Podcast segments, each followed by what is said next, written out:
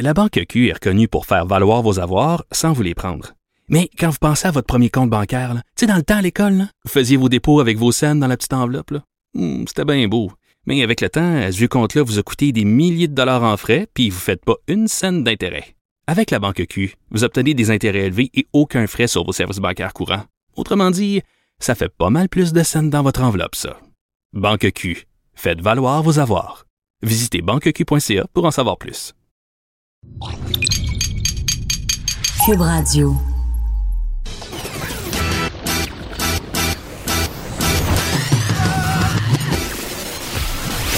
Pour elle, il n'y a jamais de mauvaise question.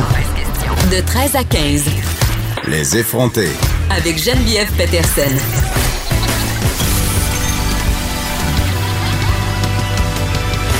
Cube Radio. Salut tout le monde, bienvenue à l'émission. Écoutez, je viens de recevoir, euh, à chaque fois que je m'en vais en ondes, je reçois des courriels de l'école de mes enfants, donc ça me fait euh, des sujets euh, à vous transmettre. Écoutez, un courriel de la direction d'établissement de l'école primaire que fréquente ma fille de 10 ans. Les écoles veulent s'organiser, puis j'ai envie de dire, c'est bien normal, là. Et qu'est-ce qu'il y avait dans ce courriel-là? En fait, c'était un sondage. On demande aux parents, parce que bon nombre d'entre eux ne sont pas encore entrés en contact avec l'école euh, de leurs enfants pour dire si oui ou non ils allaient retourner leur progéniture dans leur établissement scolaire. Donc, ce sondage-là vraiment vise à avoir euh, une certaine idée du nombre d'enfants qui vont fréquenter les écoles le 19 mai. On le sait, là, à Montréal, ce sera particulièrement un problème.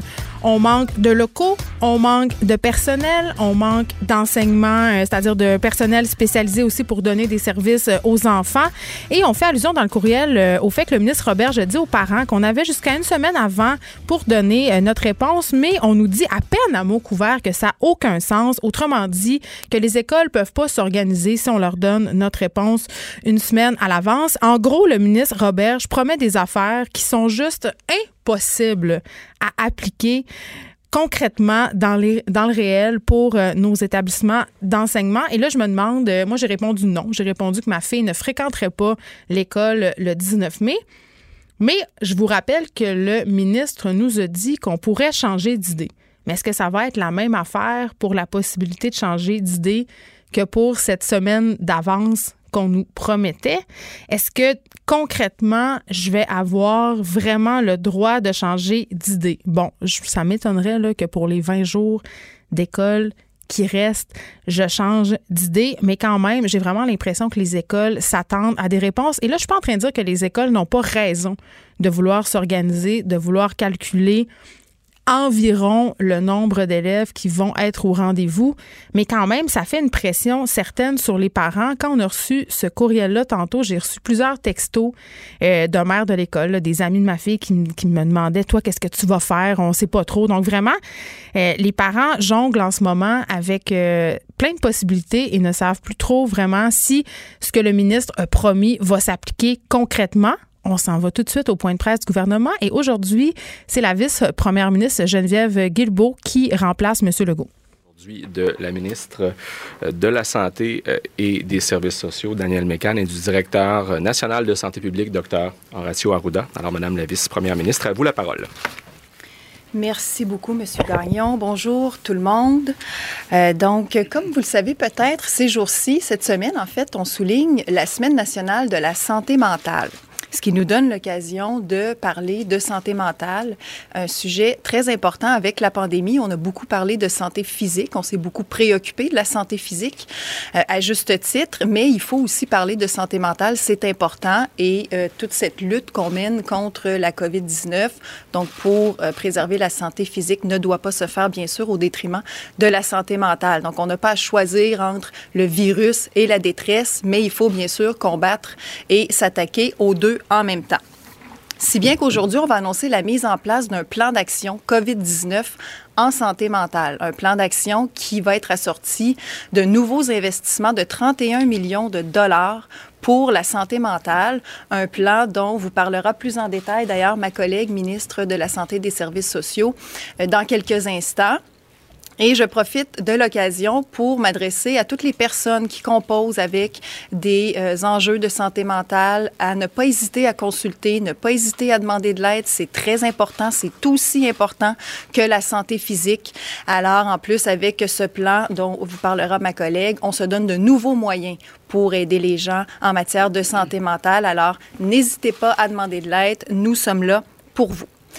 Je vais enchaîner avec euh, le bilan de la journée. Donc, on a 112 nouveaux décès aujourd'hui pour un total de 2510 décès.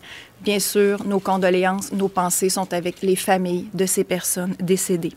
On a maintenant 34 327 cas confirmés, une augmentation de 910.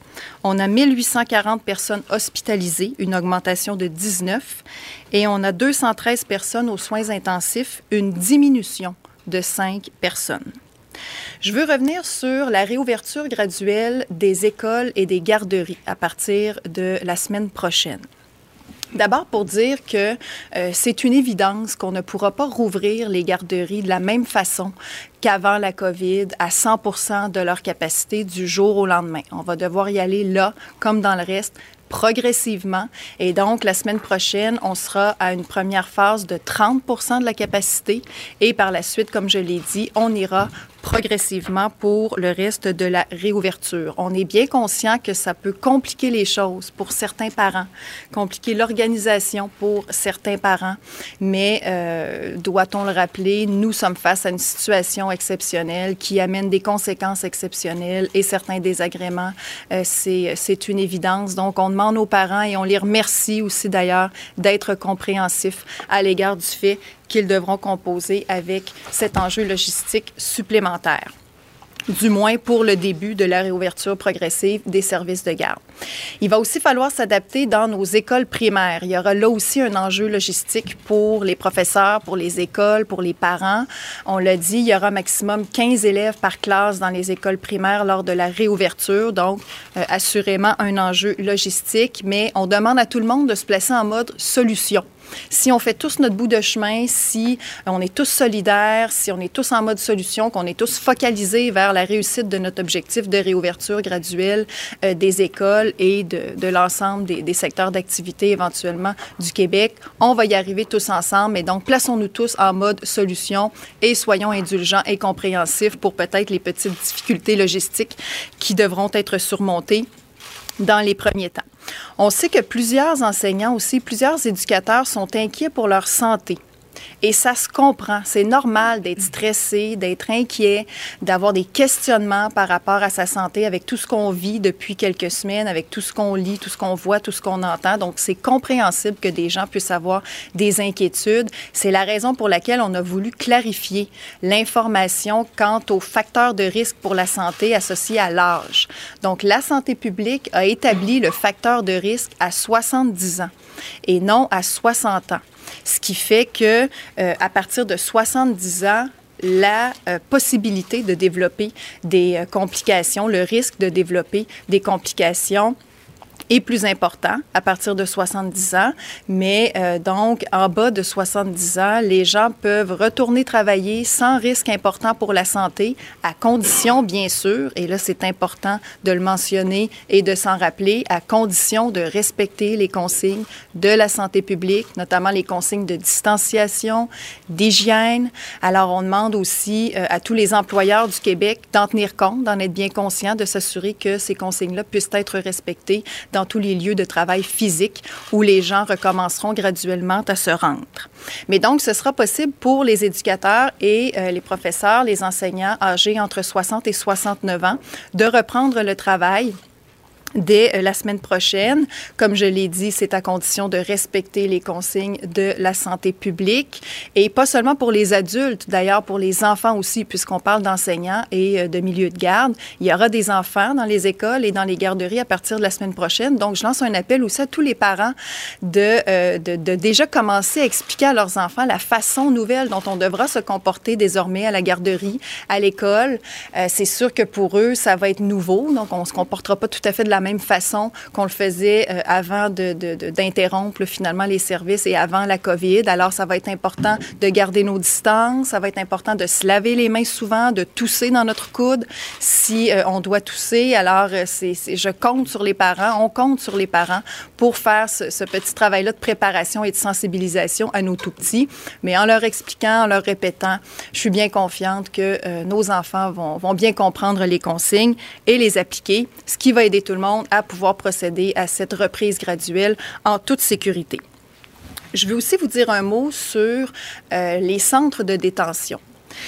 Vous savez, moi, comme ministre de la Sécurité publique, j'ai sous ma responsabilité nos centres de détention provinciaux.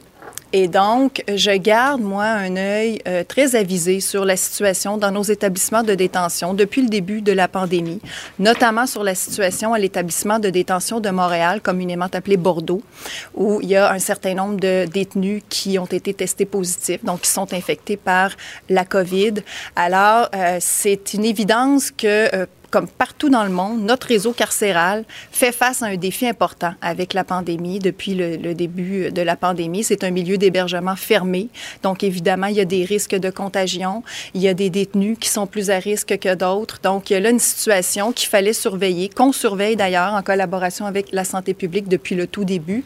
D'ailleurs, dès le début de la pandémie, on a mis en place des mesures préventives dans tous nos centres de détention. Donc, des mesures, évidemment, il y a les mesures de distanciation et d'hygiène et tout ça qui sont, euh, qui sont instaurés dans tous les centres de détention. Il y a aussi, il y a aussi, il y a aussi eu pardon, la suspension des visites. Il y a beaucoup d'activités qui se déroulent en visio-parloir, en visioconférence avec euh, le, système de justice aussi qui s'est adapté. Donc, il y a eu plusieurs mesures qui ont été mises en place.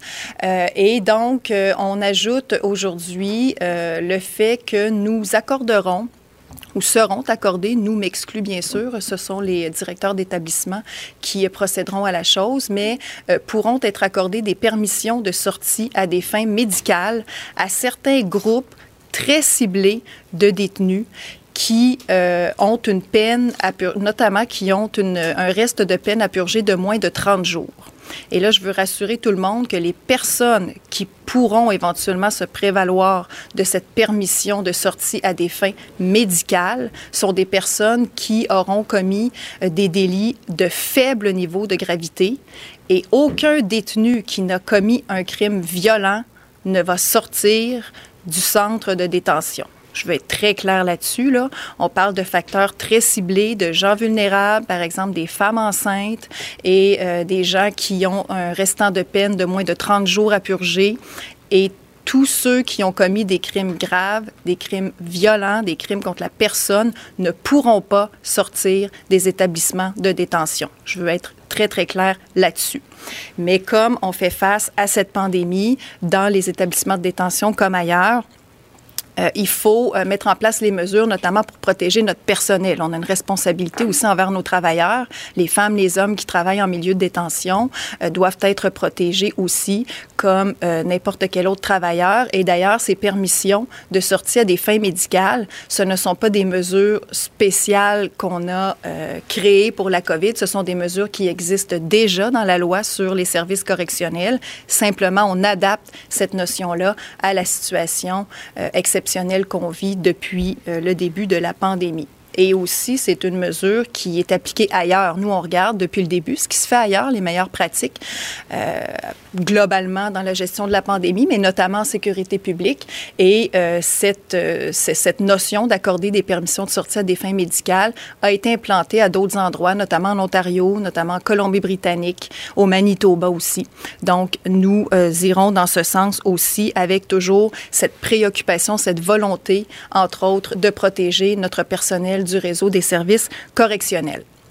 Maintenant, pour euh, mes remerciements du jour, ben, je vais re-remercier le personnel du réseau des services correctionnels, puisqu'on est dans le sujet, qui font un travail méconnu, qui passe souvent inaperçu, mais qui est très important, qui eux aussi sont au front. Donc, euh, merci beaucoup pour le travail que vous faites. Et je veux remercier aussi nos élus municipaux, nos élus municipaux qui euh, sont euh, eux aussi des, des, des, travailleurs de première ligne, mais d'une autre façon. Donc, des, des, élus de proximité qui sont très près des gens, qui sont des alliés très importants depuis le début pour avoir pris part à plusieurs rencontres avec plusieurs élus municipaux, les maires, les mairesses, les préfets, les préfètes, euh, qui sont des relayeurs d'informations très importants et qui travaillent eux aussi 7 jours sur 7 depuis le début pour aider nos citoyens, nos citoyennes. Alors, un grand merci, collaborent très bien, collaborent aussi avec la santé publique.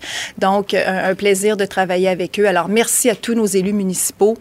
Euh, on lâche pas. Bon courage. On a besoin de vous aussi pour euh, aider nos citoyens qui, bien sûr, ont plusieurs questions à juste titre et qui s'attendent à ce que leurs élus puissent y répondre.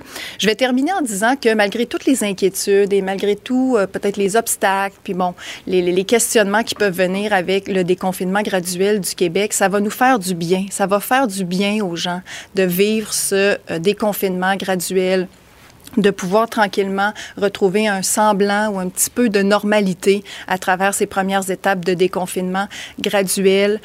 Euh, et si on veut continuer d'avancer vers ce retour à la normale, et je vais placer normale entre guillemets parce que pour plusieurs mois, ce ne sera pas la même norme que celle qu'on a connue avant la pandémie, mais pour avancer euh, tranquillement vers ce retour à la normale, il faut continuer de respecter les consignes de santé publique. On ne le dira jamais assez. Continuez de rester à distance, évitez de vous rassembler, lavez-vous les mains euh, et euh, respectez l'ensemble des consignes. Continuez de protéger nos personnes vulnérables. Et de cette façon-là, on va y arriver tous ensemble et on va retrouver une vie euh, un petit peu plus euh, normale, si j'ose utiliser le terme, euh, éventuellement. Donc, merci tout le monde et euh, bon courage pour la suite. Donc, Vincent, on vient d'entendre la vice-première ministre Geneviève Guilbeault. Je l'ai senti beaucoup plus à l'aise euh, que la semaine dernière. Euh, je sais pas, moi, je suis une fan de Geneviève Guilbeault, là, c'est un secret pour personne, mais là, je sentais qu'elle avait plus d'aplomb. Oui, j'allais, je me disais la même chose à la fin, je, parce qu'elle voulait tirer un peu pour rien. Puis je dis, oh non, on dérape pas, on met la fin, à, parce qu'effectivement, la semaine dernière, on l'avait critiqué, entre autres, l'utilisation du mot docile. Oui, mais elle devait être stressée à mort. Ben oui, t'sais. de toute façon, je veux dire, en direct, c'est l'utilisation du mot, là, c'était pas une si Ouais, ouais. grande, moi, j'ai pas vu ça comme une Non, si grande faute, là. mais euh, effectivement, là, je pense qu'elle était bien prête à révéler certains, certains points importants, rappelant que le bilan est quand même lourd aujourd'hui. Oui. Euh, 112 décès, euh, donc le bilan du Québec est à 2510 décès. Le nombre de cas encore, 910. Euh, c'est- cette courbe-là est On se demande. plate, euh, euh, ouais, c'est ça. Hier, on voyait un dans les 700, ça faisait du long. Là, on remonte dans les 900.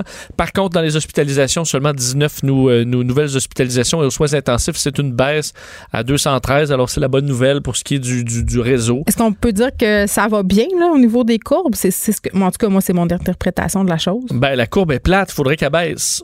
Oui, mais ça peut être long, ils l'ont dit. Oui, ça peut être long, mais c'est long. Ça fait déjà, honnêtement, du, Ça fait deux on s'est retrouvé autour de 7, 8, 900 000 cas. Ça fait euh, plus que deux semaines qu'on est pogné là, alors que le pic, on, on l'atteignait le 18 avril, si je me trompe pas. Puis on est rendu en mai et euh, on est encore coincé sur ce plateau. Puis est-ce qu'on sait pourquoi ce plateau-là, euh, on est pogné dessus si longtemps? C'est, écoute, on le. On attend des réponses. On attend des réponses Je euh, de tout ça. Faut croire que c'est plus difficile que ça n'y paraît. On va aller voir euh, la période de. En fait, les- nos contraires, Mme McCann qui va expliquer son plan. Alors, les Québécoises et les Québécois font face à une situation sans précédent à cause de la pandémie de la COVID-19. Cette crise a des impacts majeurs sur la santé physique de notre population, mais aussi sur sa santé mentale. Et on ne doit pas faire l'erreur de négliger l'une au profit de l'autre. La santé mentale, la santé physique, ça va ensemble. Alors, depuis le début de la pandémie, chez nous, 15 des gens ont rapporté vivre de la détresse. C'est sept fois plus qu'avant la crise sanitaire. On a beaucoup d'aînés qui vivent de l'isolement, beaucoup de travailleurs essentiels qui vivent de l'anxiété et beaucoup de familles dont la vie a été chamboulée. Malheureusement, la situation risque d'empirer et de se prolonger durant les prochaines semaines et même les prochains mois. Et la littérature et l'état des connaissances sur les impacts du confinement sont très clairs. Le sommet de la courbe de la détresse psychologique survient plusieurs semaines après celui de la pandémie. On doit donc dès maintenant déployer des efforts pour aplatir cette courbe-là aussi. On parle donc d'une courbe au niveau des problèmes de santé mentale. J'annonce donc aujourd'hui un investissement de 31 millions de dollars pour la mise en œuvre de notre plan d'action COVID-19 en services psychosociaux et en santé mentale. Concrètement, les investissements vont permettre de déployer plus de ressources afin d'améliorer et d'intensifier l'offre de services psychosociaux et de santé mentale pour toute personne qui en fait la demande. Ça inclut l'embauche de professionnels qui pratiquent habituellement au privé. Et ça implique également de bonifier le service téléphonique InfoSocial 811. Il y a d'autres mesures aussi qui sont déjà en cours. Il y a déjà le programme spécial pour soutenir des familles endeuillées qui comprend des consultations individuelles et un service d'écoute téléphonique. Il y a également un blitz téléphonique qui a permis de joindre près de 800 000 personnes qui sont suivies ou en attente de service. Et la campagne Aller mieux a été déployée sur différents médias. Finalement, la diffusion de guides informatifs à l'intention des populations ciblées continue. Toutes ces mesures visent un même but, prendre soin des gens qui en ont besoin. Donc, moi, je veux dire à tous ceux et celles qui vivent avec des, problèmes de santé mentale de ne pas hésiter à demander de l'aide. On va être là pour vous, on va être là pour vous soutenir. Et je vais terminer en remerciant toutes les personnes qui travaillent en santé mentale ou en services psychosociaux auprès des gens les plus vulnérables. Votre travail est vraiment essentiel. Merci. Merci. Alors, si vous êtes prêts à prendre les questions en français, nous allons débuter aujourd'hui avec Patrick Belrose, Journal de Québec, Journal de Montréal. Oui. Bonjour à tous. Euh, la question est pour le Dr Arruda. Euh, lundi dernier, vous avez annoncé le, report de l'ouverture des commerces euh, à Montréal au 18 mai, mais on sait que la situation à Montréal demeure difficile. Monsieur Legault soulignait cette semaine que la marge de manœuvre est quand même assez mince dans le réseau de la santé montréalais. Dans ce contexte, à moins de deux semaines de la rentrée, est-ce qu'il y a un scénario qui est envisagé pour reporter la réouverture des écoles dans les régions montréalaises et quels facteurs seront déterminants pour prendre une décision? Écoutez, tous les scénarios sont à analyser. Il n'y a pas de décision prise, donc euh, attendez-vous pas à ce que j'annonce quelque chose aujourd'hui. Euh, par contre, ce qui est, considéré, c'est en fin de compte les critères en lien avec euh, quel est le quel est le niveau de transmission et de contrôle. On regarde aussi, on fait une distinction entre ce qui se passe dans les CHSLD par rapport à la population, puis par rapport aux, zones qui ont déjà réouvert comme telles, la, la, capacité des équipes de santé publique d'être en mesure de contrôler, les données de dépistage qui vont être en ligne de compte. Ce sont tous ces facteurs-là qui vont être regardés. Mais la situation demeure une situation qui, est préoccupante. En, termes de, en termes de capacité euh, de soins, il y a quand même de la marge de manœuvre. Euh, si, vous me permettez, certaines personnes étant hospitalisées encore, qui pourraient ne pas être hospitalisées, mais qu'il faut qu'on amène dans d'autres territoires. En termes de de hospitalisation, ça demeure stable, mais il y a une partie de ces gens-là qui ne devraient pas être à l'hôpital, mais qui pourraient être ailleurs. En termes d'utilisation des soins intensifs, ça demeure stable, il y a encore de la marge de manœuvre, mais on va réévaluer encore euh, les données euh, dans le courant de cette semaine, et puis j'ai l'impression que nos autorités auront à prendre une décision, notamment pour être capable de laisser aux gens de se préparer. Euh, ce que je tiens à dire, c'est si jamais il y avait report, si jamais il y avait report, on va aussi quand même maintenir les travaux qui sont nécessaires euh, comme tels. Et l'autre élément que je tiens à mentionner aussi, ce qui va être très important, au-delà des déconfinements qu'on va faire dans les milieux en termes de commerce, différents types de groupes, c'est important que les gens comprennent que si on rajoute à ça un déconfinement total des individus, que les gens se mettent à, à, les magasiner de façon intensive, à ne pas respecter le 2 mètres, à faire des rassemblements, à ce moment-là, on vient introduire un autre élément de danger qui peut faire augmenter le RO de façon significative à Montréal et ce qu'on appelle la proportion d'individus qui respectent la distanciation.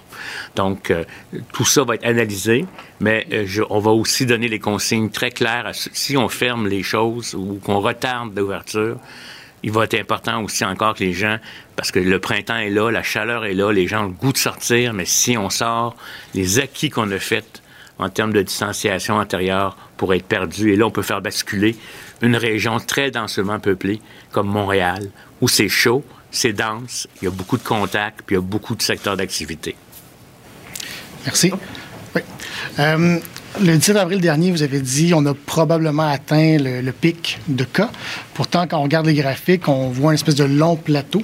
Donc, on se demandait est-ce que vous considérez toujours qu'on a atteint le pic? Et si oui, qu'est-ce qu'on peut espérer voir la courbe redescendre ou est-ce qu'on doit s'habituer à vivre avec environ 800 nouveaux cas par jour et malheureusement une centaine de décès?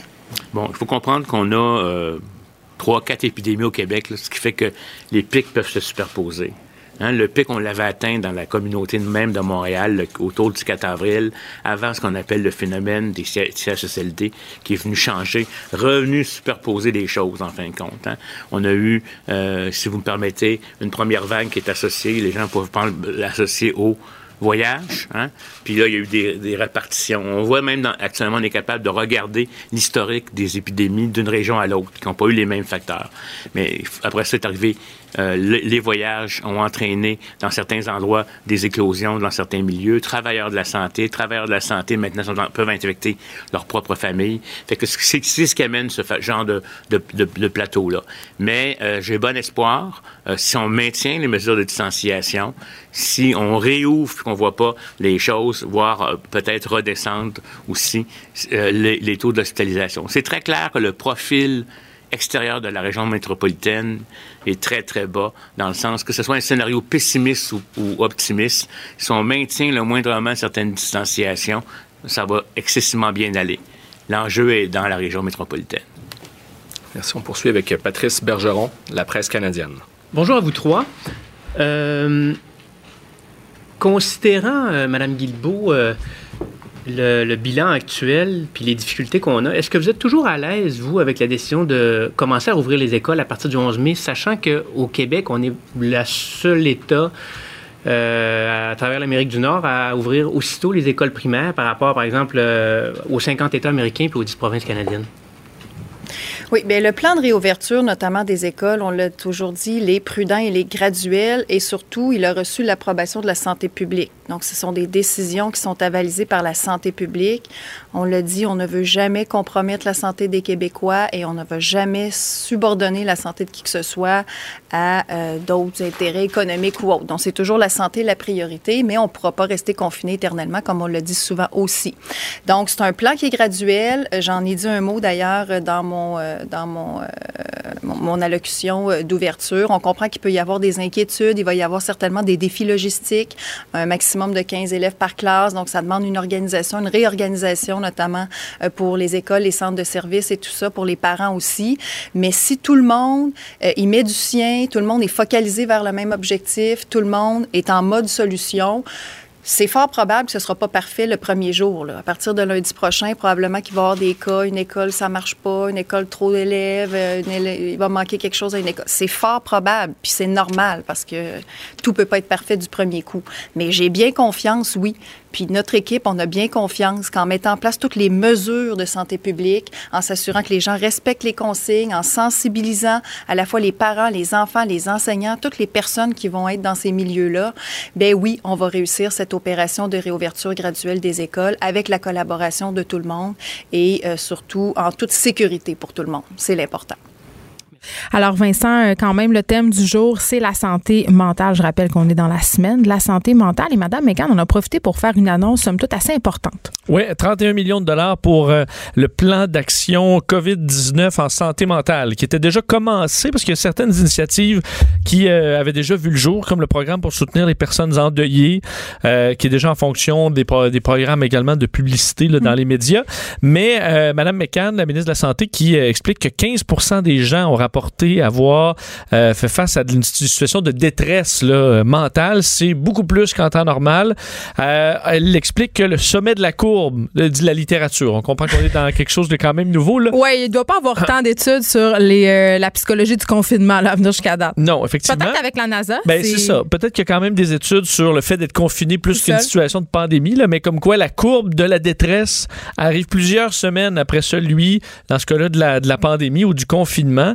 Euh, alors, on s'attend à ce qu'il y ait plus de problèmes dans les prochaines semaines. Alors, le 31 millions servira à offrir plus de ressources psychosociales un peu partout à travers le Québec. Embauche aussi de gens au privé qu'on va aller amener dans le réseau public et euh, le 811 qui sera bonifié, euh, par exemple, pour offrir des services davantage en santé mentale.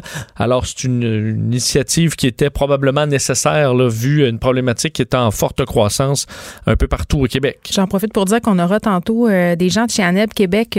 Un organisme qui vient en aide aux gens qui ont des troubles alimentaires parce qu'ils nous disent vraiment que depuis le début de la crise euh, de la COVID-19, ils ont vu vraiment une augmentation de 230 des demandes d'aide. Donc vraiment, pour les gens qui ont des troubles alimentaires, être confinés, ça euh, vraiment vient euh, titiller, si on veut, euh, leurs troubles de façon... t'es confiné avec le garde-manger. Avec le aussi, là, frigidaire. Pour beaucoup de monde déjà qui n'ont pas je- de problématique, c'est déjà. Mais on est obsédé. Puis manger, c'est rassurant. Tu sais, euh, on l'a vu, là, les gens font du pain, les gens font toutes sortes de comfort food. Et moi, j'écoute des séries, une en particulier, Schnitzel sur Netflix, où on mange du pain. Je suis obsédée par l'idée de manger du pain depuis ce temps. Donc vraiment, il y a un effet psychologique. Autre thème abordé, évidemment, ce sont les centres de détention.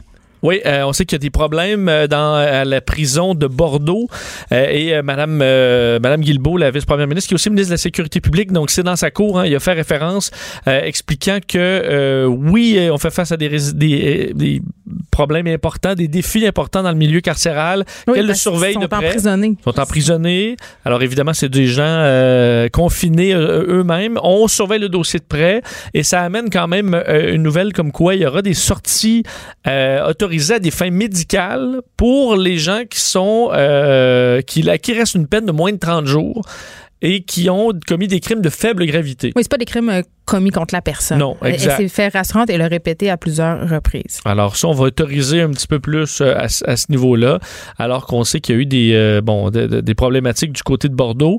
Des mots sur la réouverture graduelle des écoles. On sait qu'il y a beaucoup d'inquiétudes par rapport aux garderies. Oui. Madame Guilbeault qui explique que ça, on va fonctionner la première semaine à peu près à 30% des capacités dans les garderies. Alors ça amènera des défis pour des parents, mais bon... euh, il n'y avait pas de solution. collatéral. Il n'y avait pas de solution là, dans ce- cette statistique-là. Non, on peut pas en inventer. On peut pas inventer de l'espace. Puis tu sais, on parle à Montréal, euh, bon, euh, 15 élèves par classe. C'est plutôt 9 à 11 en fait. En tout cas, euh, si je me fie aux intervenants à qui j'ai parlé ici depuis qu'on a annoncé le retour en classe, là, les locaux sont pas toujours adéquats et Vraiment, on aura sûrement aussi des élèves euh, qui sont en 5 6e année qui vont déborder vers les locaux des différentes écoles secondaires. Donc, ça sera pas simple. Et on nous le répète depuis le début, là, puis s'ils nous disent ça, c'est parce que ça doit être très vrai. Rien ne sera parfait. C'est sûr que hein, les premières journées, là, on risque d'avoir des situations incongrues et je pèse mes mots. On s'attend à ce que ça sorte dans les médias, plein d'histoires Ah oui. ça ira mal. On oui, peut nous pas de nous à dire ça. qu'il faut être en mode solution, Vincent. Il faut pas trop critiquer, Oui, mais en ça, même je- temps, Je je pense un message souvent aux syndicats aussi, de dire, ben là, euh, soyez positifs, essayez de trouver des façons.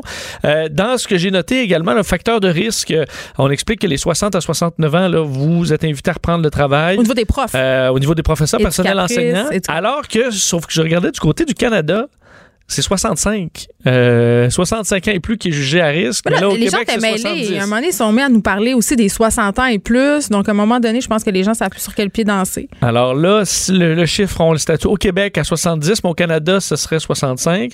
Et euh, Mme Guilbeault qui donne un, un mandat aux parents, aussi un mandat Ah, de plus. mon Dieu, ben oui. Celui de préparer vos enfants euh, au retour à l'école et à la garderie, leur Ben expliquant les mesures de distance euh, Le qui lavage doivent de être respectées. Le lavage de main, tout c'est dans son coude et tout ça. Alors, je veux bien, elle, fait là. con- elle fait confiance aux parents Non, que ce je- sera bien inculqué.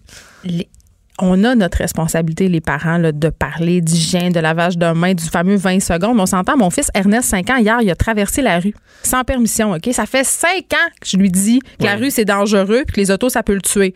Il a, il a vu un chat de l'autre bord. Il est allé. Imagine. Tu devais être de bonne humeur? Non, j'étais pas. Ah. j'étais, pour vrai, j'étais, j'ai été la mère qui, tu sais, la mère qui gueule sur son bar. dans la rue. euh, C'est ça. Bon, Et, je comprends que c'est une euh, question de sécurité, t'es peut-être mieux de le saisir. Oui. On a répondu aussi, Vincent, à notre question sur, euh, mon Dieu, le prolongement de ce, de ce plateau. Oui, on avait la même On question que de- les journalistes sur le fait qu'on semble être coincé sur un plateau là, de 800-900 cas par jour depuis plusieurs semaines. Et euh, M. Arruda explique qu'on a, qu'on a plusieurs courbes en même temps qui font la courbe du Québec. Euh, le fait que notre, la courbe, disons, dans les euh, extérieurs de Montréal, extérieur du CHD, CHSLD, ben, a atteint son pic déjà depuis un, un bon moment.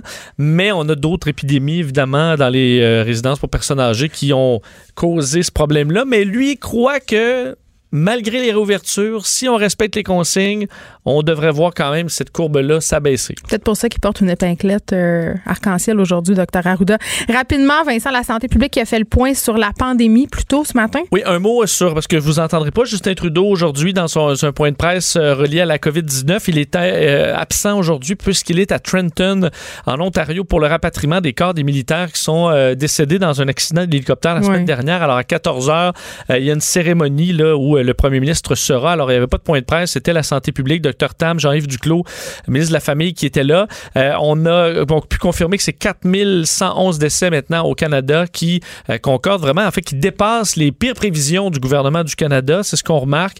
on parlait également de la semaine de la santé mentale du côté du gouvernement fédéral et on avisait que c'est plus de 700 là, militaires qui sont déployés dans les CHSLD du Québec. On sait que François Legault avait fait preuve d'un peu d'impatience hier face aux militaires qui tardent à arriver au Québec et on dit qu'il y en aura dans les prochains jours un 1000. Alors le 1000, on devrait l'avoir atteint bientôt. C'est ce que Jean-Yves Duclos a annoncé tantôt. Merci Vincent, à tantôt. À tantôt. Écrivaine. Blogueuse. Scénariste et animatrice. Geneviève Peterson. La Wonder Woman de Cube Radio. On se demande si le déplacement des effectifs dans les différents établissements de santé ont contribué à la propagation pardon, du COVID, de la COVID-19 au Québec. Parlons maintenant avec Nathalie Staquet-Doucet, présidente de l'Association québécoise des infirmières et infirmiers. Bonjour, Madame Staquet-Doucet. Bonjour, Madame Peterson. Écoutez, j'aimerais qu'on débute tout d'abord en parlant euh, de la fameuse réforme Barrette, OK? Parce que ça fait déjà quelques semaines qu'on pointe du doigt cette réforme-là. Certains disent euh, que ce n'est que la continuité de la réforme Couillard euh, de 2004. Mais pour la plupart d'entre nous, là, euh, les vulgaires mortels, on n'a pas vraiment une bonne connaissance de concrètement, ça a été quoi cette réforme-là? Pourquoi on l'a mise en place? Et qu'est-ce que ça a donné sur notre système de santé? Bien, effectivement, la, réforme du docteur Barrette est était en continuité euh, avec celle de, de M. Couillard et de, toutes les réformes, dans le fond, qui ont été faites en santé depuis euh, la fin des années 90, hmm. euh, qui visaient vraiment à économiser de l'argent. C'est la base de, ces réformes-là. 220 millions par année quand même. Exactement. Donc, on parlait beaucoup d'améliorer l'efficacité, de hmm. centrer sur le patient, mais à la base, c'est comment est-ce qu'on coupe les coûts. Et ça, ça s'est fait de façon très comptable, avec très peu de regard euh, sur les conséquences que ça aurait sur les soignants, euh, sur les sur les mm. sur, les personnes qui les usagers du réseau, les patients, les résidents, etc. Et euh, ce qu'on a vu dans les années qui ont suivi la, réforme du Dr Barrett, c'est une explosion des congés de, de maladie chez les soignants, par exemple. et une perte vraiment de, démocratie dans le réseau. Déjà, il n'y en avait pas beaucoup, mais les comités d'usagers qui ont, qui ont sauté, mm. Une, gestion qui semble beaucoup plus opaque, beaucoup plus difficile à, comprendre euh, et beaucoup de difficultés à savoir qui qui fait quoi exactement. Ben c'est ça, là, il y a plusieurs affaires là-dedans qui sont vraiment intéressantes quand on parle de la crise de la COVID-19 dans les CHSLD. Là, la réforme euh, Barrette, c'est en quelque sorte une hyper-centralisation de notre système de santé. Concrètement, sur le terrain, quand on a eu les premiers cas de la COVID, que ce soit dans les résidences pour personnes autonomes, semi-autonomes ou nos CHSLD, mm-hmm. euh, ce système-là, en fait, est-ce que ça a fait en sorte qu'on n'a pas pu y faire face? Ben, c'est sûr qu'il y a des éléments qui ont absolument nuit à notre réponse à la pandémie. Euh, c'est pas quelque chose de, je veux dire, c'est quelque chose que de l'autre côté de la pandémie va absolument falloir euh, regarder. Euh, mais je veux dire, la, mobilité des, du personnel en santé, qui était une des choses impliqués dans la réforme du docteur Barrett. C'est-à-dire la centralisation a créé des plus gros des plus gros établissements en santé et donc on a augmenté la, mobilité des, du personnel en santé. C'est-à-dire on prend par exemple une infirmière euh, puis ou un infirmier, on le fait travailler quelques jours dans un établissement, ensuite on l'envoie dans un autre hôpital et ainsi de suite. C'est ça? Oui, absolument. Il y a ce côté-là, mais il y a aussi le côté qu'il y a beaucoup de postes à temps partiel. Euh, je veux dire, ça, c'est des choses qu'on réclame depuis longtemps, le rehaussement des postes à temps plein, parce qu'il y a beaucoup de gens qui travaillent à temps partiel, euh, à temps plein, mais qui ont un poste à temps partiel. C'est-à-dire, il faut qu'ils complètent euh, ailleurs, il faut qu'ils se soumettent à des horaires, n'importe quel horaire. C'est important pour les gens d'avoir des postes qui sont stables, qui sont réguliers, où ce qu'on sait euh, où est-ce qu'on va s'en aller, on a le même horaire à chaque mois, etc. Donc, c'est sûr que, que la Mais ça doit jouer, ça doit jouer sur le lien avec les patients aussi de d'être jamais ben, comme affectés au, même département, au même étage, au même hôpital. Ben oui. Puis ça, ça fait des années que les soignants, les syndicats, euh, nous, à l'ACI, on, on parle de l'importance de la stabilité des équipes de soins pour euh, assurer la continuité des soins, mais aussi pour augmenter la rétention du personnel. C'est sûr que c'est beaucoup plus valorisant travailler dans un milieu stable, qui est toujours le même, où ce qu'on peut apprendre à connaître les patients, apprendre à connaître l'équipe, développer une, des, méthodes de travail, etc. Donc, la stabilité des équipes, c'est quelque chose de vraiment fondamental euh, dans la, qualité puis la continuité soins. Vous avez parlé, euh, Madame Staquet-Doucet, d'une certaine opacité amenée par la mm-hmm. réforme Barrette. Euh, plusieurs intervenants, euh, que ce soit dans les hôpitaux ou les CHSLD, nous ont témoigné du fait que c'était très difficile parfois que les messages du bas, c'est-à-dire les messages qui émanent du personnel infirmier, des préposés aux mm-hmm. bénéficiaires et, et de tous les autres spécialistes de la santé, c'est difficile que ces messages-là se rendent vers le haut, vers les gestionnaires. Oui, absolument. Je dirais, moi, j'ai travaillé euh, une couple de semaines dans un CHSLD avant d'être retirée à cause de la COVID. Puis, je dirais, à un moment donné, je, voulais. J'essayais de voir comment faire pour avoir plus de poubelles parce qu'il nous manquait de poubelles. C'est simple que ça, là, des poubelles. Oui, ouais. Puis, euh, d'essayer de trouver, c'est sûr, j'ai fait beaucoup appel à mon cours d'eau, mais mon cours d'eau était déjà débordé euh, par, je veux dire, les 50 millions de tâches qui lui sont euh, qui lui sont confiées. Donc, euh, je dire, aller sur n'importe quel euh, site web d'un CIUS 6 puis essayer de trouver qui s'occupe de, telle affaire, c'est extrêmement compliqué. Donc, les messages ont tendance à descendre du bas vers le haut, mais c'est très difficile pour des gens sur le terrain de faire monter des messages, de faire traverser tous ces paliers administratifs-là pour donner un, portrait clair de la situation pour le terrain. Mais ça donne lieu, ça donne lieu à quelque chose d'absolument, selon moi, inacceptable, c'est-à-dire une certaine imputabilité. Tu sais, s'il y a mm. tellement de personnes en charge et si rien n'est clair, ça veut dire qu'il n'y a plus personne qui est responsable de rien. Ben c'est ça. Puis je dirais pas qu'il y a tellement de personnes en charge. De fait, la réforme Barrette a éliminé euh, presque 2000 postes de gestionnaires, si, je me rappelle bien. Euh, et donc, on a perdu beaucoup de gestionnaires qui étaient beaucoup plus proches du terrain. Et là, on a des gens qui se ramassent avec des, mandats fusionnés. Donc, euh, la job de 2, 3, 4, 5, 6 personnes qui sont fusionnées. Donc, c'est impossible. Donc, ouais, même avec les meilleures intentions du monde, les, la quantité de travail est tellement énorme que ça devient très difficile d'accomplir toutes les tâches qui étaient faites par beaucoup plus de personnes auparavant.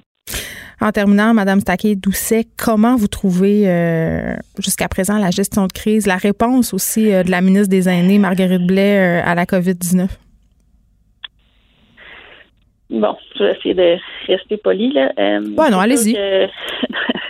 On se garde. C'est sûr que c'est ça, c'est très décevant à date.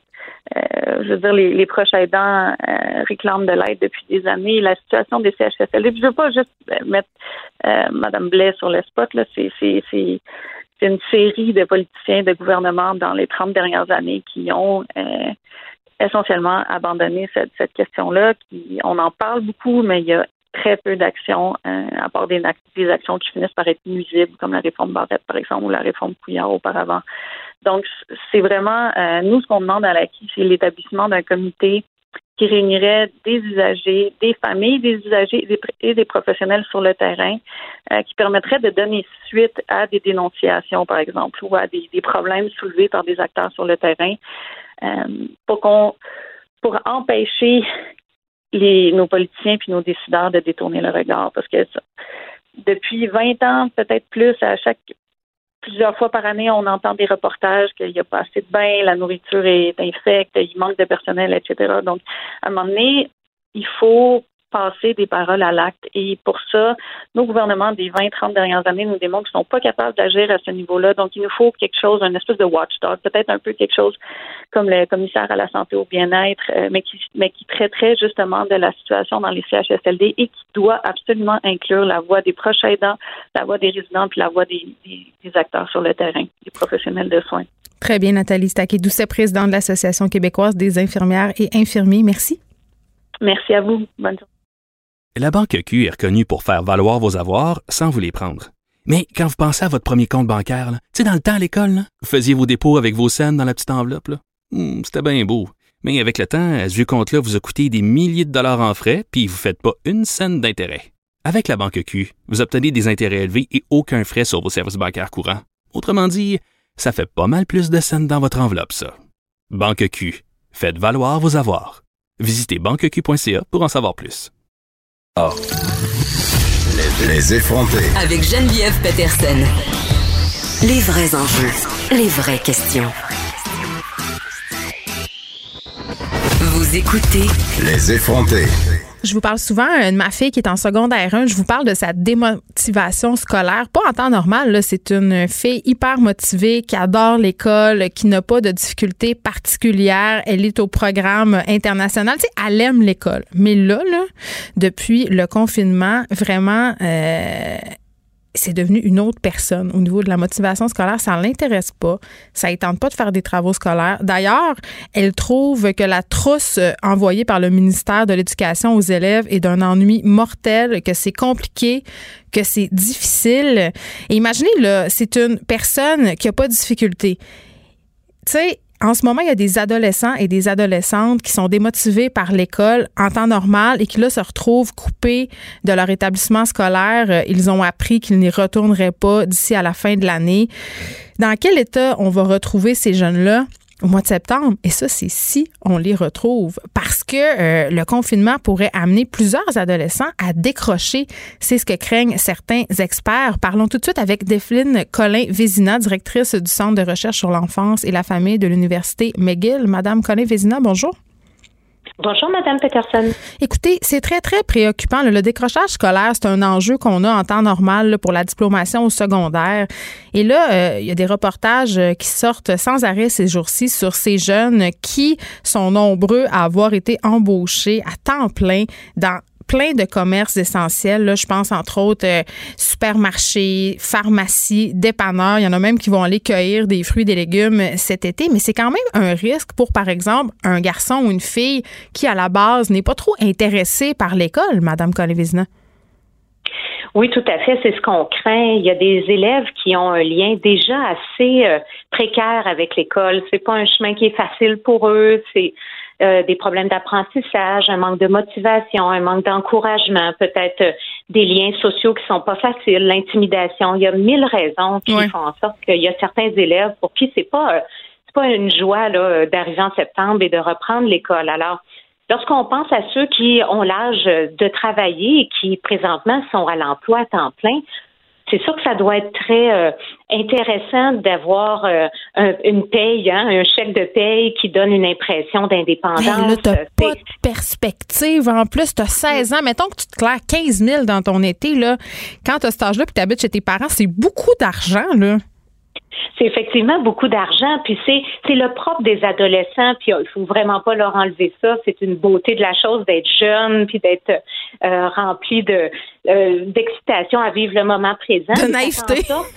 Puis de naïveté, oui, puis c'est une belle période à vivre, mais malheureusement, ça peut faire en sorte que euh, cette, cette envie d'être indépendant, de gagner des sous, euh, soit euh, fasse miroiter une vie qui est finalement pas celle de l'école. Et, malheureusement, ça c'est important de le rappeler, c'est vraiment d'avoir un diplôme secondaire, que ce soit un diplôme professionnel ou un diplôme général, permet vraiment d'accéder à des emplois qui peuvent être beaucoup plus intéressants que euh, ceux qui pourraient euh, peut-être être offerts sans ces qualifications.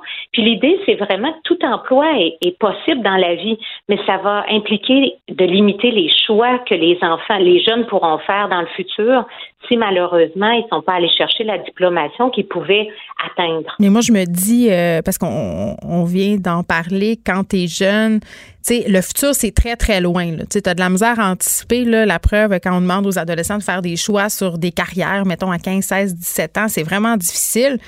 Alors, imaginez quand on dit euh, à des élèves qui sont à l'avance pour motiver, écoute, si tu décroches euh, de l'école maintenant, c'est sûr que tu vas pouvoir travailler au dépanneur du coin pendant quelques années. Peut-être que ça va te satisfaire, mais dans 15 ans, quand tu vas être bloqué à 26 000 par année, tu seras peut-être pas content. c'est tellement loin.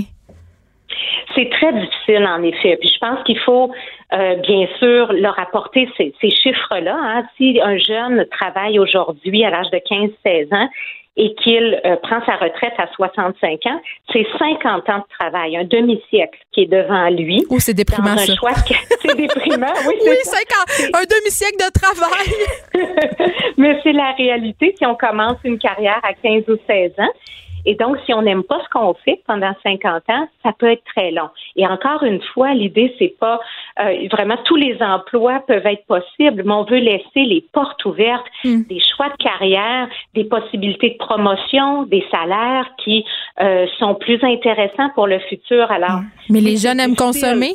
Ils aiment consommer maintenant. Moi, je, remarque ça comme différence euh, par rapport à, dans mon temps. Moi, je suis relativement jeune. J'ai 37 ans, mais ma fille de 13 ans a des besoins que moi, j'avais vraiment pas à son âge parce qu'à cause de la société de consommation des médias sociaux, exemple, elle voudrait des AirPods, elle veut un nouvel iPhone.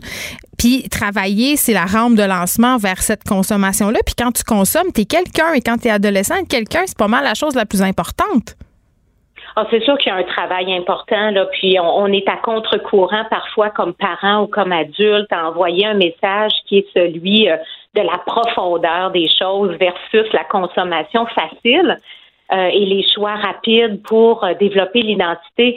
Puis c'est là où peut-être euh, on peut mettre l'accent là, sur les, les, choix de société qu'on fait présentement hmm. et de s'assurer qu'on ne laisse pas seulement aux parents euh, ce rôle-là. Ils peuvent en jouer une partie de motiver leurs enfants, mais c'est pas suffisant. Il y a des enseignants qui doivent absolument aussi entrer en contact avec ces jeunes. Ce sont ben, des adultes importants pour ben, les, jeunes. Et là, ça m'amène à, parler euh, de cette réalité, euh, Madame Colin Vézina, quand même. On a vraiment de tout là, pour, au niveau des enseignants au mhm. secondaire. Ça va du silence radio à l'enseignant qui entre en contact avec ses élèves chaque jour. Ça, ça se passe surtout dans les écoles privées. Mhm. Mais j'ai vraiment euh, l'impression qu'en ce moment, les directives du gouvernement par rapport à ce que devraient faire les enseignants là, sont pas claires. On devrait dire aux enseignants vous devez communiquer avec les élèves de telle ou telle façon dans une période de temps X. Vous comprenez ce que je veux dire?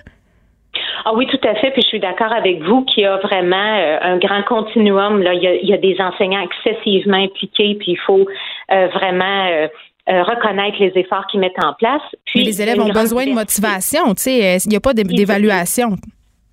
Ils ont besoin que le message, ce n'est pas celui des vacances, c'est celui où on valorise sont une génération importante qui a besoin d'une éducation.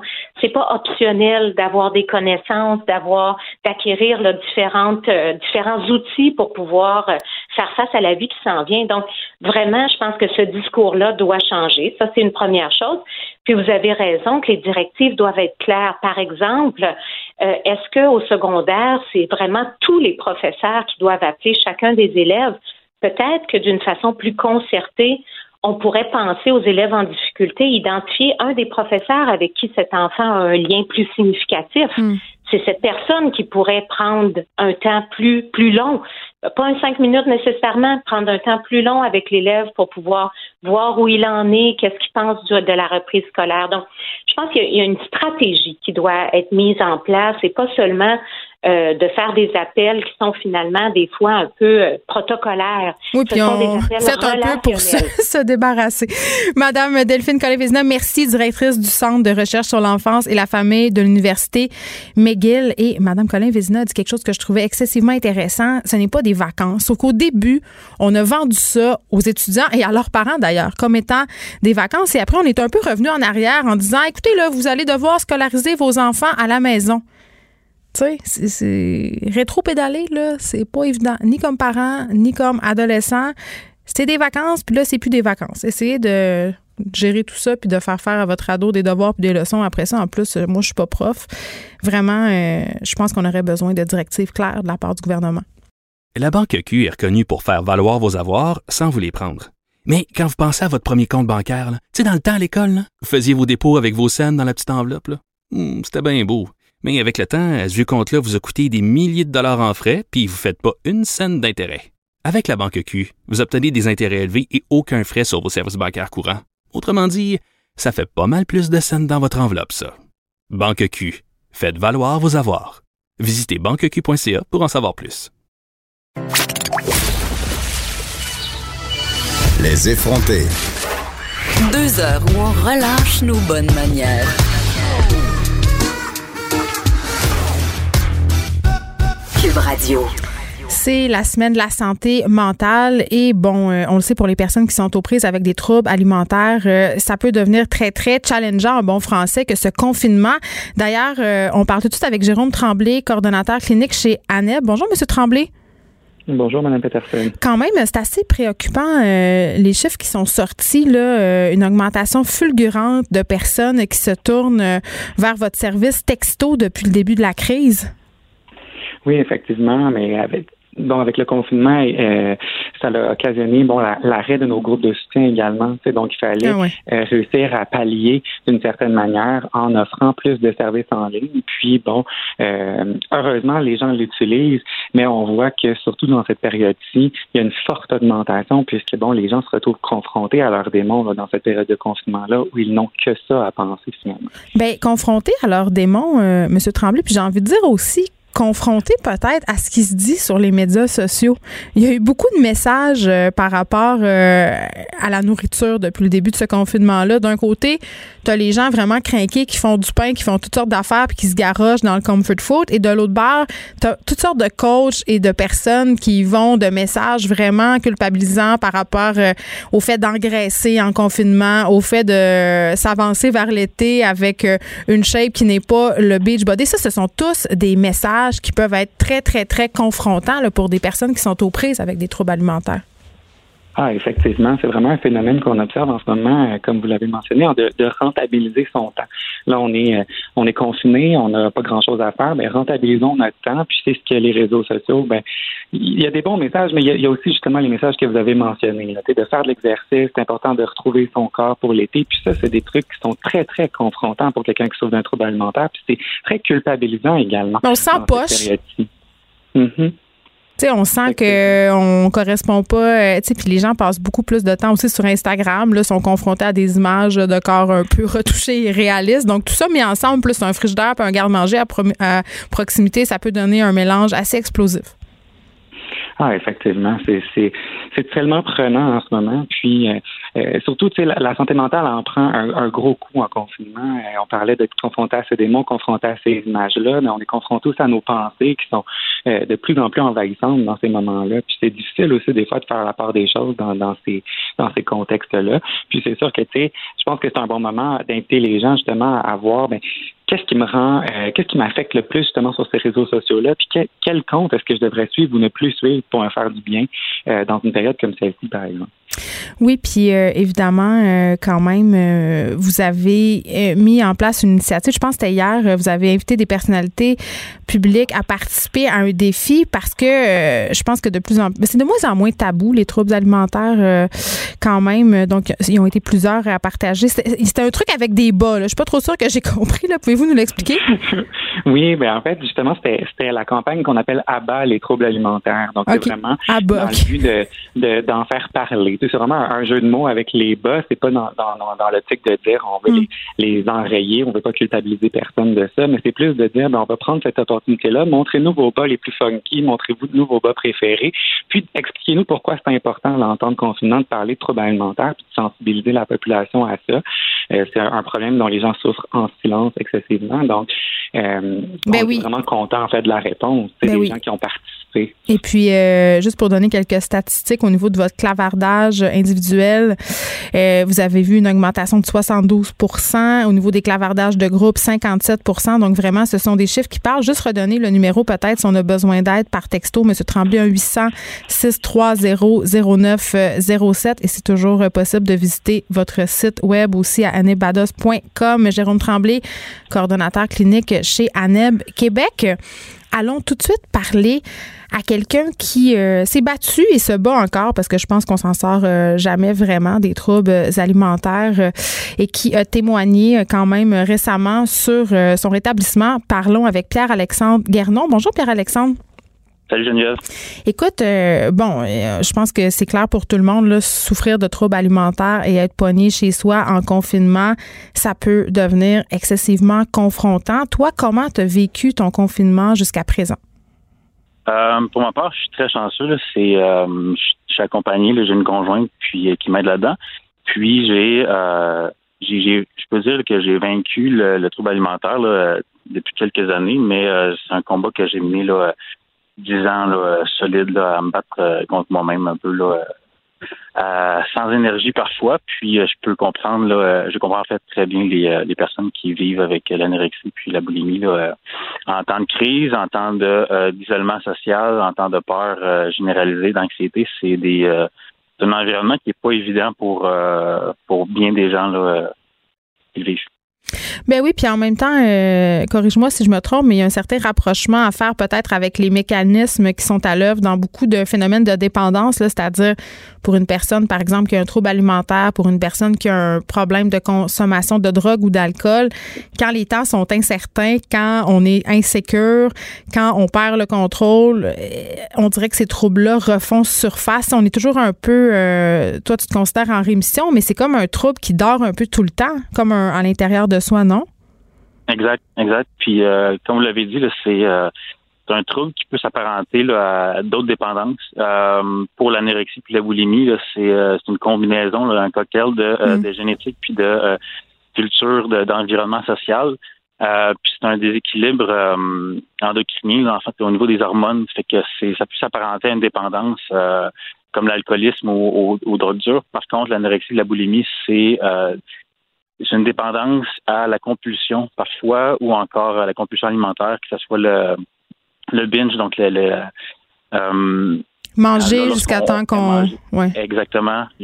Qu'on mange excessivement puis en fait on est euh, l'activité compensatoire que ce soit les laxatifs ou les vomissements mais c'est là la compulsion qui est, qui est vécue. Euh, donc ça s'apparente énormément là à, à l'alcoolisme puis à, au, à la de drogue parfois. Mm. Puis euh, même la restriction quand on parle d'anorexie, c'est euh, très très euh, ancré dans notre système là, dans, dans, un débalancement hormonal chez des personnes qui le vivent. Puis c'est c'est très difficile de, de, le comprendre. Puis c'est pour ça aussi qu'il y a on parle de, santé mentale. C'est la semaine de santé mentale au début mai. Mm. C'est c'est tout, tout est, est, est, explicable avec un un peu de pédagogie, mais surtout, c'est de comprendre que euh, une personne qui vit euh, un trouble de, comportement alimentaire, ça vient surtout euh, d'une génétique puis d'un d'un background qui fait que finalement, ben ces, troubles-là sont aussi néfastes, sinon encore plus. C'est prouvé que la l'anorexie, la boulimie, c'est les, les, troubles mentaux qui viennent à un plus gros taux de mortalité. C'est sûr que la mortalité, c'est pas le, suicide parfois, mais c'est souvent les, euh, les, effets néfastes à l'anorexie, à, à la boulimie. C'est pas le même genre de mort. que c'est euh, très euh, très difficile aussi d'en parler parce que c'est pas il y a encore un stigma. Moi, je suis un garçon. Oui, c'est rare. C'est ça que j'allais dire. C'est rare qu'on entend des hommes s'exprimer sur leurs troubles alimentaires. On associe beaucoup ça à la jante féminine. Oui, oui. Puis surtout, en fait, c'est c'est un stigma qui euh, l'image qu'on a en fait c'est souvent c'est euh, une jeune fille adolescente. Euh, par contre le, le, trouble du comportement alimentaire ça va là de tous les âges tous les sexes tous les tous les, les, types de personnes. Fait que c'est c'est une maladie mentale qui, est démocratisée malheureusement. Fait qu'il n'y a pas de l'image qu'on en a fait que c'est un obstacle à la communication souvent. On est on n'est pas capable de de de demander de l'aide, puis ça prend du courage. Puis surtout quand on fait, ben oui, mais un garçon, c'est pas, pas une polémique, c'est pas un Oui, mais même toi, c'est la première fois que tu t'ouvrais sur ton trouble alimentaire. Pourquoi maintenant tu as décidé de t'ouvrir là-dessus? Euh, en fait, moi j'ai vécu ça pendant dix ans. C'était une souffrance euh, en moi qui était euh, très difficile à porter. Euh, j'ai souvent eu des, des, amis qui étaient dans l'incompréhension ou encore des fois qui savaient même pas que, que j'avais ce trouble-là. Mm. Aujourd'hui, quand plus que je suis en rémission, mais si je me fais là euh, euh une mission d'essayer de, de, donner confiance à, à des personnes qui, qui en vivent. En parler, c'est un premier pas de un vers la c'est ça, le, vers le, amener le courage vers les personnes qui, qui en ont besoin moi, j'ai demandé de l'aide souvent, puis euh, malheureusement, mais parce que je suis un garçon, c'est pas quelque chose qui, euh, qui était facile de, de, faire là, pour, pour me venir en aide aussi. Puis, euh, la, société autour de nous, elle n'est pas construite pour, pour recevoir ce genre de message-là. C'est que mon message pour un, en fait, la raison pour laquelle j'en parle, c'est d'inspirer le courage autour de moi pour que s'il y a une personne qui en souffre présentement puis qui n'est pas capable de de le dire, mais c'est de faire un premier pas. De, c'est parler à Neb, c'est la ligne d'écoute, le chat, les textos, tout ça. Euh, puis il y a aussi des, centres euh, régionaux là, à Québec, la Maison Éclaircie, à Rimage en Estrie, il y a enfin là, au Saguenay, il y a plein d'organisations, le, le Licor, la Trois-Rivières, plein d'organisations qui sont euh, qui sont disponibles pour pour nous venir en aide. mais ça prend une dose de courage. Ça prend, il faut en parler. Oui, puis il faut en parler. Puis je pense que le support social, surtout en période de confinement, c'est une chose très, très importante. Pierre-Alexandre Garnon, merci. Pierre-Alexandre qui est rétabli d'un trouble alimentaire et qui nous parlait aujourd'hui euh, de cette rémission. Merci beaucoup de nous avoir parlé. Merci.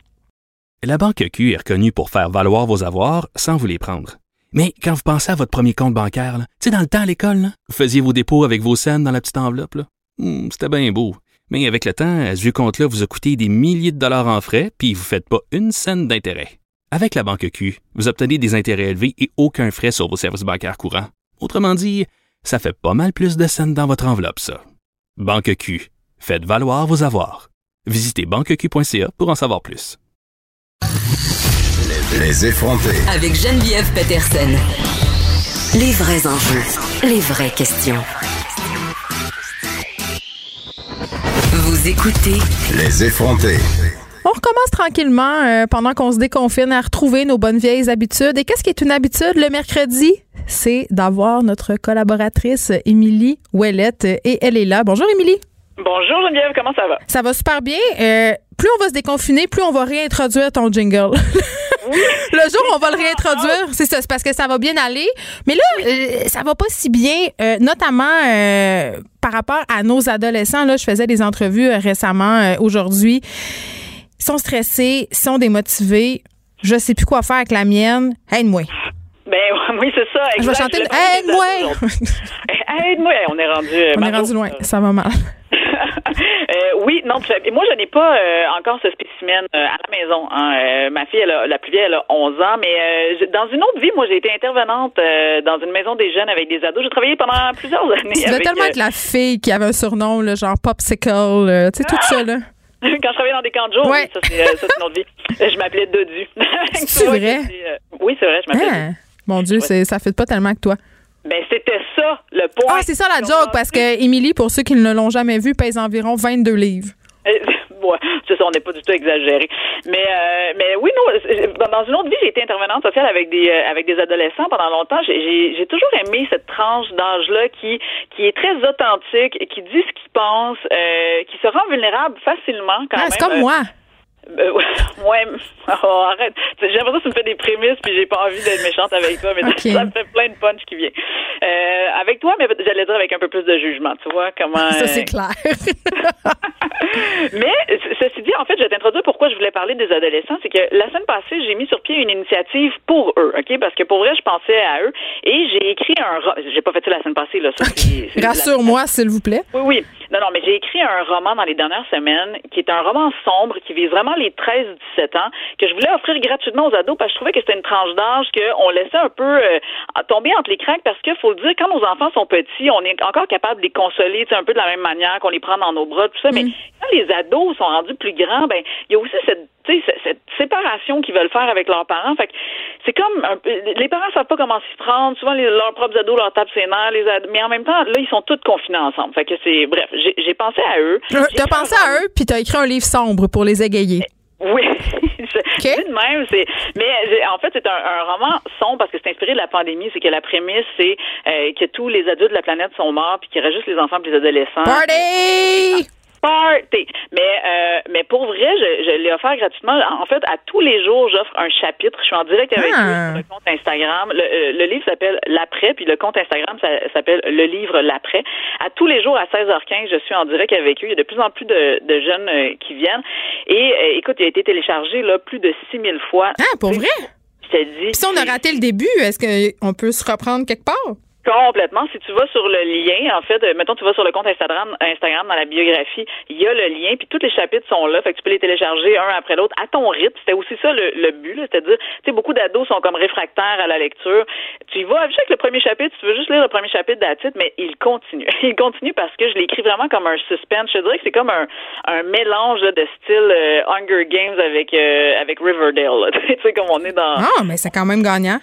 Ben vraiment. Fait que bref, ils ont accroché. Mais là, moi, ce que je n'avais pas prévu, c'est premièrement la vague qui est venue avec ça, puis les téléchargements, mais aussi les commentaires. Là, j'ai reçu depuis la semaine passée des Oh non, parle-moi. pas- oh, Commence-moi. par- les commentaires. Oui, mais- c'est-tu des bons commentaires?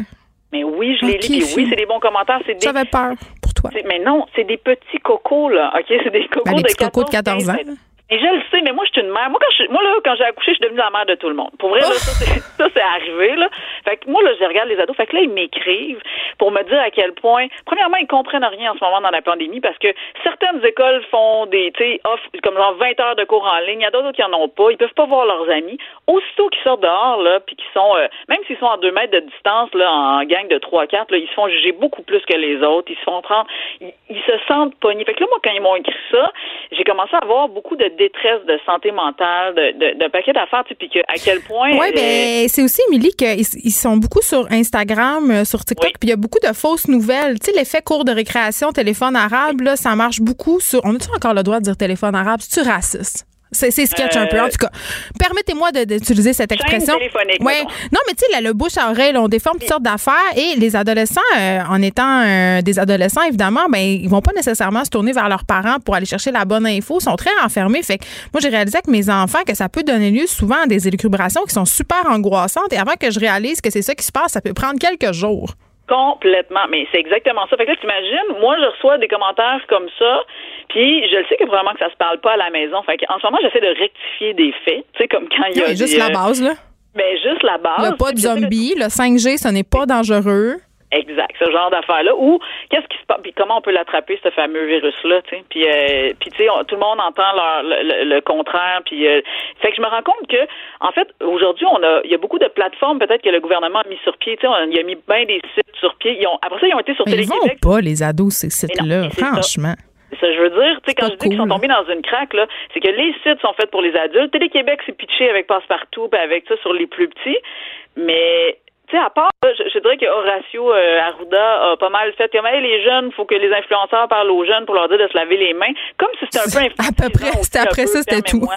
Ben, Mais ça, tu sais pourquoi? Tu sais Ben pourquoi? oui. C'est parce que les ados, en fait, ils peuvent s'occuper d'eux eux-mêmes. On n'a pas besoin de les superviser euh, pour euh, faire le BABA de la journée comme de jeunes enfants. Donc, en ce moment, je pense qu'on a d'autres chats à fouetter que des personnes déjà auto-nettoyantes. C'est plate à dire, mais c'est ça.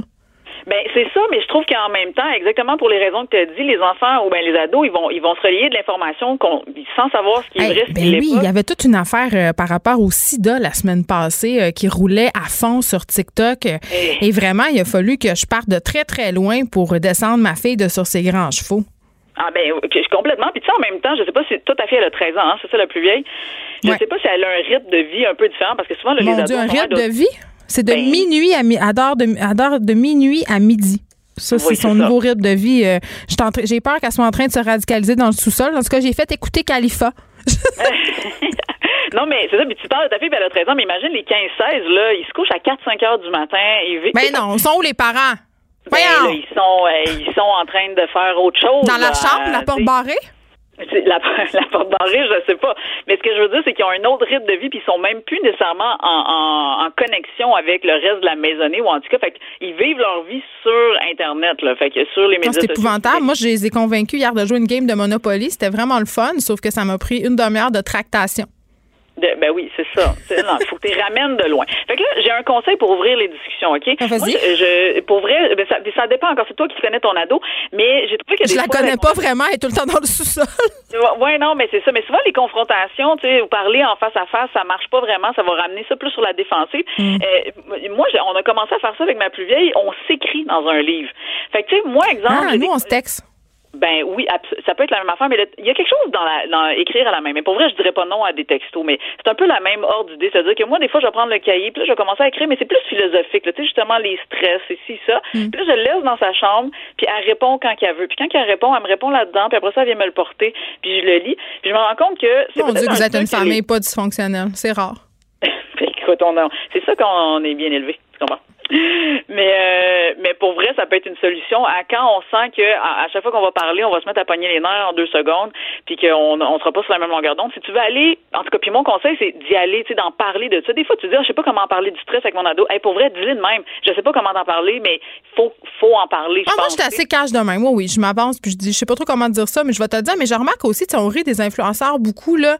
Mais il y en a plein quand même qui ont pris euh, le taureau par les cornes puis qui sont vraiment euh, conscients, entre guillemets, de leur tribune. Là, je pense, euh, entre autres, à Rosalie Vaillancourt qui fait des lives assez régulièrement où elle répond aux questions des ados de façon quand même assez très, très sérieuse. Là. Elle prend sa job à cœur.